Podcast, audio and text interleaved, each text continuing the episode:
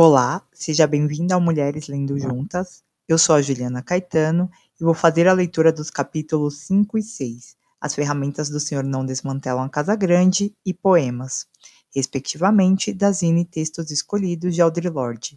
Esta zine foi produzida pela Difusão Herética, o editorial lésbico feminista independente e autogerido. As ferramentas do mestre nunca vão desmantelar a Casa Grande. Audre Lorde eu concordei em participar numa conferência do Instituto de Humanidades da Universidade de Nova York há um ano, por ter entendido que eu comentaria trabalhos que abordassem o papel da diferença nas vidas das mulheres americanas, diferenças de raça, sexualidade, classe e idade. A ausência dessas considerações enfraquece qualquer discussão feminista sobre o pessoal e o político, é uma arrogância da academia, em particular, assumir qualquer discussão sobre teoria feminista sem examinar nossas várias diferenças e sem uma perspectiva significativa das mulheres pobres, negras e terceiro-mundistas e lésbicas. Ainda assim, coloco-me aqui como uma negra lésbica feminista que foi convidada nessa conferência a falar do único painel em que a perspectiva das negras feministas e lésbicas está representada. O que isso diz sobre a visão dessa conferência é triste, num país onde racismo, sexismo e homofobia são inseparáveis. Ler a programação é assumir que mulheres lésbicas e negras não têm nada a dizer sobre existencialismo, o erótico, a cultura e silêncio das mulheres, desenvolvimento de teoria feminista ou heterossexualidade e poder e o que significa, em termos pessoais e políticos, que mesmo as duas mulheres negras que aqui se apresentaram foram, literalmente, encontradas em cima da hora. O que significa quando as ferramentas de um patriarcado racista são usadas para examinar os frutos desse mesmo patriarcado. Significa que somente os perímetros mais estreitos de mudança são possíveis e permitidos. A ausência de qualquer consideração sobre a consciência lésbica ou a consciência das mulheres terceiro-mundistas deixa uma falha séria nessa conferência e nos artigos apresentados aqui. Por exemplo, no artigo sobre relações materiais entre mulheres, tomei conhecimento de um modelo de criação excludente que desconsidera totalmente meu conhecimento de negra lésbica. Nesse artigo, não houve análise da mutualidade entre mulheres, nem de sistemas de apoio compartilhados, nem da interdependência como existe entre as lésbicas e as mulheres identificadas com as mulheres, termo este que faz referência ao Woman Identified Woman, utilizado no manifesto da coletiva Radical Lesbians.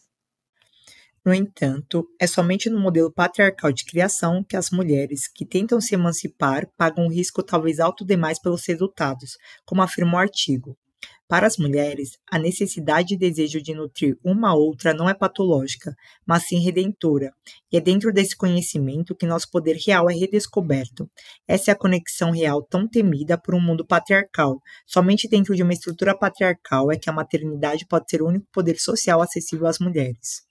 A interdependência entre mulheres é o caminho para uma liberdade que permita ao eu que seja, não para que seja usado, mas para que seja criativo. Essa é a diferença entre o ser passivo e o ativo sendo. Lutar meramente pela tolerância com relação à diferença entre mulheres é o reformismo mais grosseiro. É uma negação total da função criativa que a diferença tem em nossas vidas. A diferença não deve ser meramente tolerada, mas vista como a base de polaridades necessárias entre as quais nossa criatividade pode faiscar como uma dialética. Somente aí é que a necessidade pela interdependência torna-se não ameaçadora. Somente nessa interdependência de forças diferentes, reconhecidas e equiparadas, pode ser gerado o poder de buscar novas formas de estar sendo no mundo, bem como a coragem e a substância para agir quando não há permissões. Da interdependência das diferenças mútuas, não dominantes, verte aquela segurança que nos possibilita descender no caos do conhecimento e retornar com visões verdadeiras de nosso futuro, juntas ao poder concomitante de efetivar tais mudanças que podem tornar aquele futuro um sendo. Diferença é aquela conexão crua e poderosa na qual nosso poder pessoal é forjado. Como mulheres, fomos ensinadas ou a ignorar nossas diferenças ou vê-las como as causas da separação e suspeição, ao invés de forças para a mudança. Sem comunidade não há libertação, só há um mais vulnerável e temporário armistício entre uma pessoa e sua opressão. Mas comunidade não deve significar uma supressão de nossas diferenças, nem a pretensão patética de que essas diferenças não existem. Aquelas de nós que estão fora do círculo do que essa sociedade define como mulheres aceitáveis, aquelas de nós que foram forjadas nos caldeirões da diferença, aquelas de nós que somos pobres, que somos lésbicas, que somos negras, que somos velhas, sabemos que sobrevivência não é uma habilidade acadêmica. É aprender a estar sozinha impopular e às vezes insultada, e a fazer causa comum com aquelas outras identificadas como externas às estruturas, para definir e buscar um mundo no qual todas nós possamos florescer. É aprender a tomar nossas diferenças e torná-las forças, pois as ferramentas do Senhor nunca vão desmantelar a casa grande. Elas podem nos permitir a temporariamente vencê-lo no seu próprio jogo, mas elas nunca nos permitirão trazer à tona a mudança genuína. E esse fato só é uma ameaça àquelas mulheres que ainda definem a casa grande como sua única fonte de suporte. Mulheres pobres e mulheres de cor sabem que há uma diferença entre as manifestações diárias de escravização marital e prostituição, porque nossas filhas é que estão na pista. Se a teoria feminista americana branca precisa deixar de lidar com as diferenças entre nós e as consequentes diferenças em nossas opressões, então como lidar com o fato de que as mulheres que limpam suas casas e cuidam de suas crianças enquanto vocês comparecem à conferência sobre teoria feminista são, majoritariamente, mulheres pobres e mulheres de cor. Qual é a teoria por trás do feminismo racista? No mundo de possibilidade para todas nós, nossas visões pessoais ajudam a afincar as bases de trabalho da ação política. O fracasso das feministas acadêmicas em reconhecer a diferença como uma força crucial é o fracasso em transcender a primeira lição patriarcal. Em nosso mundo, dividir e conquistar tem que se tornar definir e empoderar. Por que outras mulheres de cor não foram encontradas para participar dessa conferência? Porque dois telefonemas para mim foram considerados uma consultoria. Eu sou a única fonte possível de nomes de feministas negras, e mesmo que o artigo do painel sobre negritude termine com uma conexão importante e poderosa de amor entre mulheres, o que temos a dizer sobre cooperação interracial entre feministas que não se amam? Em círculos feministas acadêmicos, a resposta a essas questões é muitas vezes nós não sabíamos a quem perguntar, mas essa é a mesma evasão de responsabilidade, a mesma esquiva que mantém o trabalho artístico de mulheres negras fora das mostras de mulheres, que mantém o trabalho de mulheres negras fora da maioria das publicações feministas, exceto pelas ocasionais edição especial Mulheres Terceiro-Mundistas, e que mantém os textos de mulheres negras fora de nossas listas bibliográficas.